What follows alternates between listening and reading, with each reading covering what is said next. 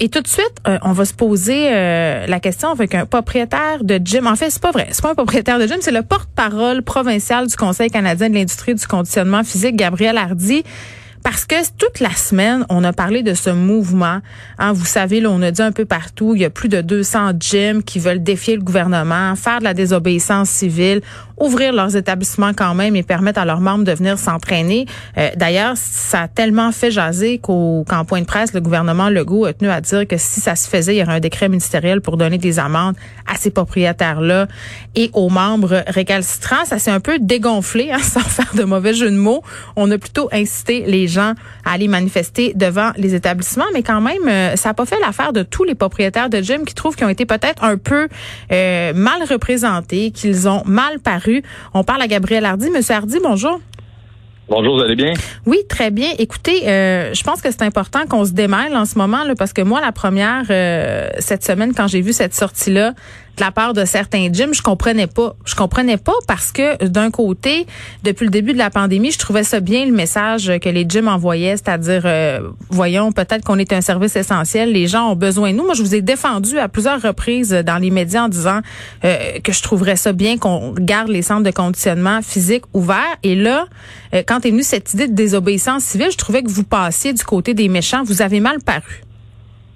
Ben, écoutez, c'est notre position aussi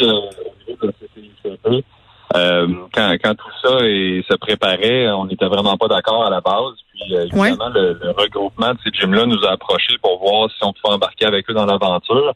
On a été très clair à l'idée que nous autres, c'était c'était pas notre position.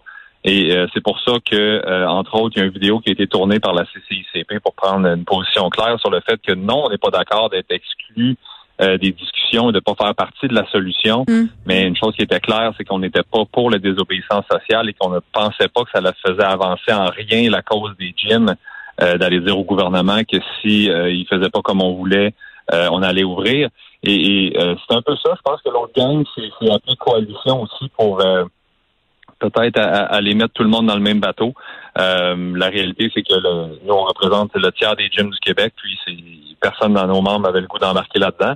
Puis euh, au total tout, il était loin d'être 260 gyms comme comme annoncé, mais plus une trentaine de, dernières nouvelles que j'ai eues.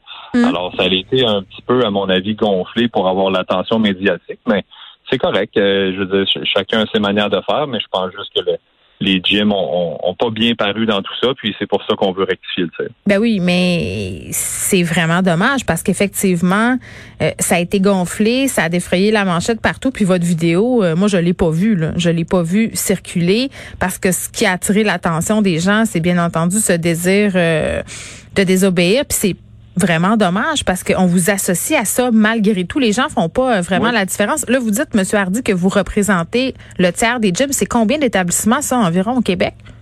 On est euh, au Québec, il y a 660, 668 euh, gyms, si je me trompe pas. au Canada. là. Ouais. au Canada, on est à peu près 6700. Et hmm. nous, on a le, on a 670 gyms au Canada qui sont dans la CCICP, puis on a hmm. à peu près 200 au Québec. Alors, euh, on est quand même un gros regroupement qui existe depuis longtemps, mais qui a pris de l'envergure depuis le début de la crise. Évidemment, les gyms euh, cherchent des réponses, essaient de, se faire aussi représenter de manière euh, structurée au gouvernement. Puis, l'image que les gens ont des gyms est souvent caricaturée. c'est ce qu'on veut éviter. Les gyms sont, sont maintenant des lieux que c'est pas juste de l'esthétique, c'est beaucoup plus de la prévention, de la santé, euh, des professionnels de la santé qui sont bien formés. Si je pense ici au bac en kinésiologie à l'Université Laval, ça fait partie du euh, département de médecine préventive. Alors, euh, on, est vraiment loin du temps de, de euh, on n'est plus dans le chest bras, là. non, on est vraiment loin de ça, là, ouais. Ben, c'est ça. Euh, c'est pour ça que je voulais euh, vous inviter aujourd'hui parce que je trouvais ça important de, rectifier le tir, pardon. parce que là, bon, évidemment, il y a ce gym de Québec qui décide d'ouvrir quand même, là, on le voit dans le Journal de Montréal ce matin. Mais vous, ce que vous déplorez, c'est peut-être le fait que vous n'êtes pas inclus dans la discussion avec le gouvernement parce que, si je comprends bien votre position, M. Hardy, puis corrigez-moi si je me trompe, là, vous, vous, ce que vous dites, c'est qu'il y aurait moyen de garder les établissements, euh, vos établissements ouverts sans grand risque. Ben, je pense qu'il y a plusieurs avenues pour le faire. Puis, tu sais, mm. quand je dis qu'on est, on est laissé à l'extérieur de la discussion, La réalité des gyms, c'est qu'on appartient à personne. on est des commerces, donc en théorie, un commerce, un business devrait appartenir au ministère de l'économie. Mais je peux vous dire que sur la liste de l'économie, les gyms sont pas sur la première page. Euh, le poids économique des gyms au Québec est pas très très grand. Alors on n'est pas dans les industries les plus prisées. Ensuite de ça, ben on veut être considéré comme de la santé. On a des permis de studio de santé. Et dans une crise de santé, on n'est pas mis de l'avant. Mais quand on s'adresse au ministère de la Santé, ben encore une fois, on n'est pas vraiment en priorité. Puis on finit euh, quand même, tu bon, quelque part, on finit sur le ministère des Loisirs et du Sport, mais on n'est pas des fédérations. Donc, tu sais, je comprends qu'Isabelle Charret, euh, la ministre, essaie de nous aider, puis essaie de nous structurer, puis nous hmm. donner, tu sais, moi, je, suis en discussion avec elle régulièrement ou avec, avec son ministère, et j'ai une rencontre avec elle rapidement, là, la semaine prochaine. Mais reste que, euh, there's so much you can do. Là, elle, elle, ça, y appartient pas réellement. Elle, elle gère les, fédérations sportives, elle gère le loisir, mais les gyms font comme un peu partie de rien. Vous êtes comme entre les cracks. On est entre les cracks. Par contre, on offre un service essentiel, selon nous, ou un service qui devrait être considéré comme prioritaire. Hmm. Le terme essentiel est un petit peu. Euh, ben c'est ça. Euh, j'allais vous questionner là-dessus, Monsieur Hardy. Pardonnez-moi là sur le terme service essentiel parce que je serais curieuse euh, que vous le précisiez. À chaque fois que je dis ça, j'ai des courriels et des gens qui m'écrivent pour me dire ouais mais ok là je comprends qu'aller au gym c'est bon pour la santé, mais c'est pas grave s'ils sont fermés. Si le sport est un service essentiel, tu peux en faire du sport chez vous, tu peux sortir dehors courir. Tu sais, on n'a pas besoin des gyms pour s'entraîner. Donc c'est pas un service essentiel en ce sens-là. Comment vous réagissez à ce genre de propos? En ce sens-là, ben c'est sûr, tu sais, quand on regarde que 85% de la population ne fréquente pas les gyms présentement au Québec, c'est normal que les gens aient cette réflexion-là. Par contre, mm-hmm. euh, où est-ce que j'amène souvent la réponse, c'est de dire, écoutez, une personne qui veut se prendre en main, là, une personne qui a besoin d'avoir un service d'entraîneur, puis qui dit, écoutez, là, moi, j'ai besoin de traiter mon diabète. Exemple, 90% des diabétiques sont des diabétiques de type 2. On est capable d'éliminer à peu près 60% de cette maladie-là par l'activité physique.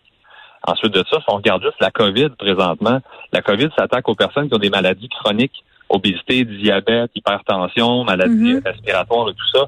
Euh, faire de l'entraînement de manière régulière améliore grandement le système immunitaire. Il fait en sorte que les gens sont plus en forme. Ça, c'est vrai, ça? C'est prouvé scientifiquement, M. Hardy? Tout à fait, tout à fait. Si vous regardez Santé Canada ou l'OMS, l'OMS euh, et Santé Canada sont alignés exactement pareil. Hmm. Euh, pour avoir un impact positif sur la santé, on parle de 150 minutes d'activité physique modérée à élevée par semaine. Hmm. Et on ajoute à ça deux fois une pratique de résistance musculaire. Donc ça, c'est les, directives de Santé Canada et de l'OMS. C'est pas l'opinion de quelqu'un, c'est les faits scientifiques qui sont présentés.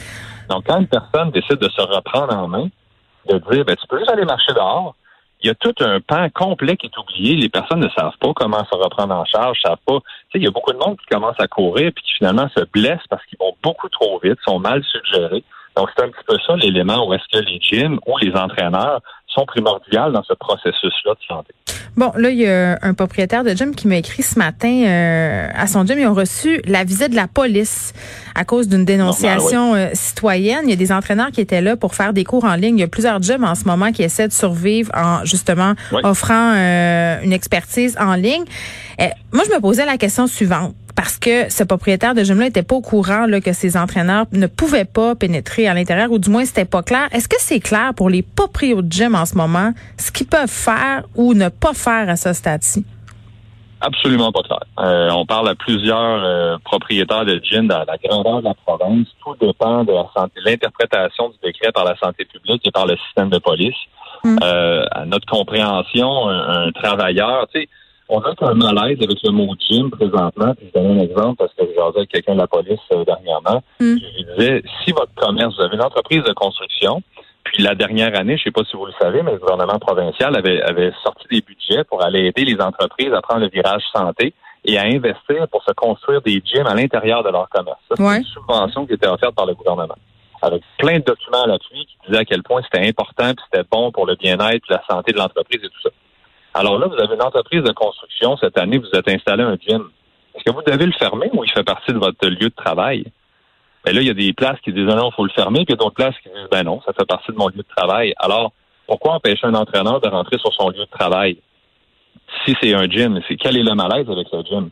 Et l'autre côté, c'est aussi de dire, ben, si je m'en vais faire, par exemple, un, Zoom ou notre industrie, nous, on n'a pas de take-out. Hein. Les gyms, là, c'est comme on, les clients sont à la maison, on peut pas faire comme un restaurant et avoir une petite portion qui se transforme puis améliorer notre industrie. on doit se revirer présentement sur un scène, mm. mais euh, on, on, est pris avec le fait que les gens n'ont pas accès à du matériel ou peu de matériel à la maison. Donc, on doit se réinventer. Et là, en plus de ça, on ne peut pas accéder à nos lieux de travail pour aller faire, exemple, des démonstrations Zoom ou que les entraîneurs ne peuvent pas accéder à leur gym, ça cause un autre problème. Alors là, c'est des discussions qui doivent avoir lieu, notamment la semaine prochaine, pour essayer de clarifier tout ça. Hmm. Euh, les, euh, je donne un exemple, un, prof de, de hockey peut embarquer sur une glace en privé avec un élève. Mais pas un entraîneur privé. Non, non, c'est ça. Il y a, plein d'incongruités comme ça. Merci, Gabriel Hardy, euh, d'avoir remis euh, les pendules à l'heure. Gabriel Hardy, qui est porte-parole provincial du Conseil canadien de l'industrie du conditionnement physique. Je veux juste rappeler là, les fers à bras qui défient en ce moment les euh, règles sanitaires par rapport à l'ouverture des gyms. C'est une infime proportion des propriétaires. Je pense que c'est important de ne pas mettre tous les gyms dans le même panier.